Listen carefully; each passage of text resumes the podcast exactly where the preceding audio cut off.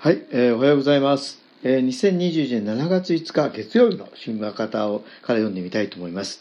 昨日はですね、まあ、歴史的な東京都議会選挙ということでですね、まあ、日本共産党は19議席ということで、えー改選議席18議席で1議席伸ばすということができたということでですね、えーまあ、あの6票差で負けるとかね惜しいところもありましたけれども、まあ、全体としてはね、まあ、あの現有議席を確保して1議席前進というですね、あまあ、あの勝利というふうに考えていいと思うんですね。まあ、あの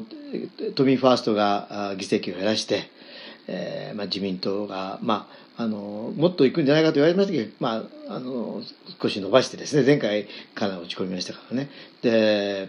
公明党はまあ意外と手が高くというところで、えーまあ、立憲民主党もあの今までに比べると倍増ということでですね、まあ、あのかなり議議会でのですね勢力範囲が変わってくるというふうにねあのなっていくと思うんですね。まあ、あの都民ファースト自民公明というのが、えー与党と考えると、ね、まだ与党は88議席になるぐらいになって、えーまあ、いわゆる野党との差はですね、えーあるんですけれどもそれでもまあ議会というのはねいろんな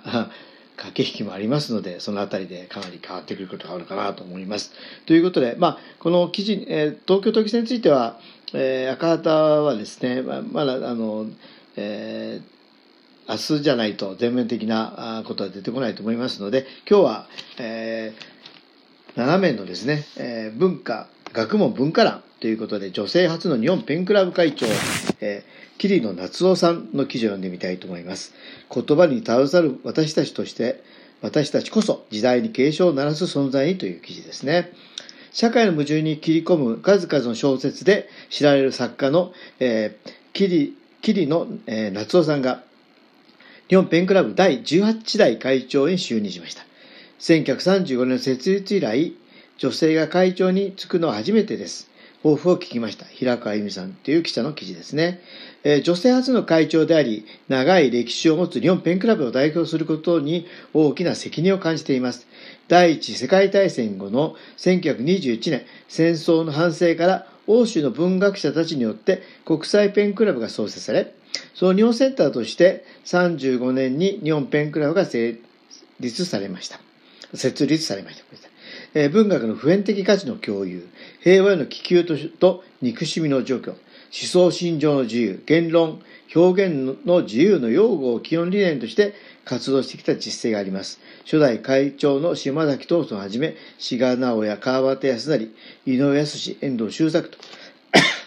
歴代会長の名前を見ると、私でいいのだろうか、務まるだろうかと不安でしたが、世界的にジェンダー平等の機運が高まる中で、私でここでが、私がここで引き受けなければ、何年も女性が選ばれなくなるかもしれない、と思い決意しました。同じ目線持ち、今、不安、不安定雇用や低賃金に苦しむ女性や若い人たちが、さらにコロナ禍で仕事をしない貧困と格差は広がり続けています。ペンクラブは時々の社会政治問題で、えー世界に向けて声明を発表していますが、発信していますが、同時に困難な状況下で声を上げている人たちと同じ目線でつなっていきたいと考えています。例えば、SNS を活用して、いろんな人が気軽に意見を言い合って、行動を起こすきっかけになる場を作れないだろうか。ペンクラブの理念は普遍的で今も十分通用するものであるにもかかわらず、様々な国で言論弾圧が露骨に行われ、日本でも表現の不自由点への妨害や、学術会議会員の政権による任命拒否など、きな臭い動きが起きています。えー議論のないままにオリンピックの開催が強行されようとしていたり、かつてこうしたせした戦争に突入していったんだろうなと実感します。言葉に携わる私たちが、まず、政権の思いとになってはいけないと自覚し、政治の嘘に切り込み、あらゆる弾圧、差別、分断に敏感に気づくこと、時代のカナリアとなって、これはおかしいと警鐘を鳴らす必要があると思います。原発4基が爆発した日本の未来を、近未来を描いた、えーバラカを震災後に出版した時、政治的なことに関わりたくないといった周囲の微妙な雰囲気を雰囲気を感じました。原発事故が起きたのは、事実で行き場のない人たちもいるのに、本当のことを書くのはタブーなのか、と、その時、国家による言論統制、市民も加担し、タブーを書く作家が収容所に得られ、ひどい目に遭う小説が浮かんで、日没を書きました。手を差し伸べ、言葉に携わる私たちは隠されていることを暴きもするし、世界の残酷さや人間の負の分を自らの責任で描いて作品を作っています。ペンクラブはその表現において権力に侵害されたり、虐げられたりしている人に手を差し伸べ、共に戦っていく組織でありたい。不都合な現実ではなかったように見えなくすることは歴史修正主義につながり、公序両俗に少し外れると糾弾するような他者への不関与はファシズムへの道です。人間は言葉で座ることもありますが、圧倒的な貧困、飢餓、細工の前では無力言葉は無力だと思うこともあります。言葉から落ち、こぼれる、落ちるものもあれば、何を書いても嘘に感じることもある。でも言葉で表現しすぎれば、思いを伝え、共有することができると信じて、ペンクラの活動を進めていきたいと思います。ということですね。なかなか、えー、あの、まあ、桐生夏夫さんは1951年金沢市に生まれて、まあ、著者に会うと、日本推理作家協会、これ私読んだ気がしますね。柔らかな法、直木賞、グローテスク、泉教科文化賞、文学賞、東京島、谷竹純一郎賞、何かある、読売し、読売文学賞、バラカ、日望の多数。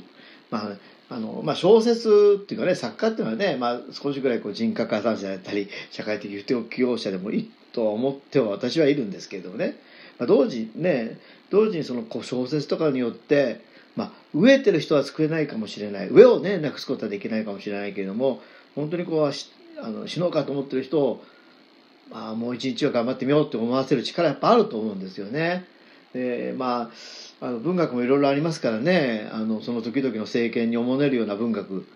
でねなんか無頼を気取ったような人も中にはいたりしますけれどもそそこはね本来ここにも書いてありますけどね。あのまあ文学っていうのは必ずしもねお行儀のいいものではないしね。こう世界の残酷さだとか人間の不動分を描くっていうこれは必要があるわけですけどでもそういうことを通してね人間の真実みたいのをこうなんていうかね描いていく